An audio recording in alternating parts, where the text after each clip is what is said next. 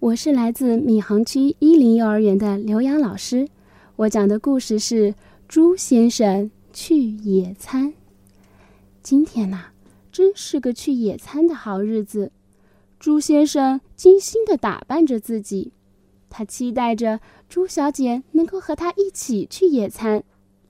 呵呵，嗯，真希望他会说“我愿意呀”。嗯，我再摘朵花送给他吧，一定能够打动他的。一切都准备好了，猪先生往猪小姐家的方向走去。路上，猪先生遇到了他的朋友狐狸。狐狸听说了野餐的事儿，就说：“嗯，让我给你个建议吧，把我美丽的尾巴借去。”装上了狐狸美丽的尾巴。猪先生很满意。狐狸说：“瞧，你看上去多聪明呀，猪小姐肯定会喜欢的。”接着，猪先生遇到了他的朋友狮子。狮子听说了野餐的事儿，就说：“我给你个建议吧，把我美丽的头发借去。”戴上了狮子美丽的头发。猪先生很满意。狮子说：“瞧，你看上去多威猛啊！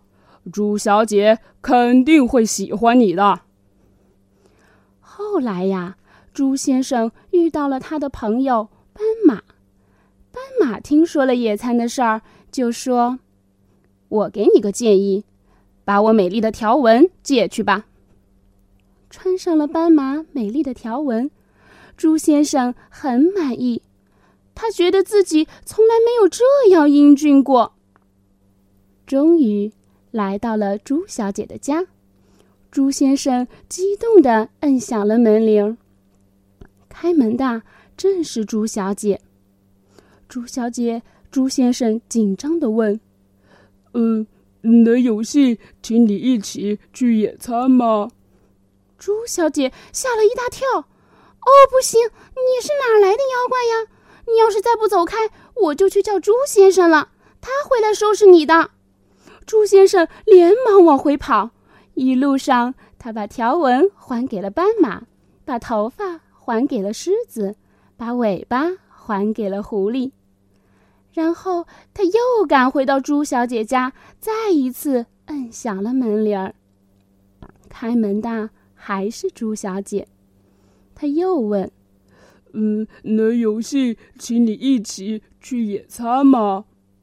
猪小姐叫道：“哎呀，猪先生，我很高兴和你一起去野餐的。你不知道，刚才来了个丑八怪，就站在我院子里，可把我给吓坏了。”猪先生和猪小姐手拉着手一起去野餐，一路上。朱小姐把那个丑八怪的故事仔细的讲给了朱先生听，而他英俊的朋友朱先生呢，则一直满怀同情的听着。这可真是个去野餐的好日子呀！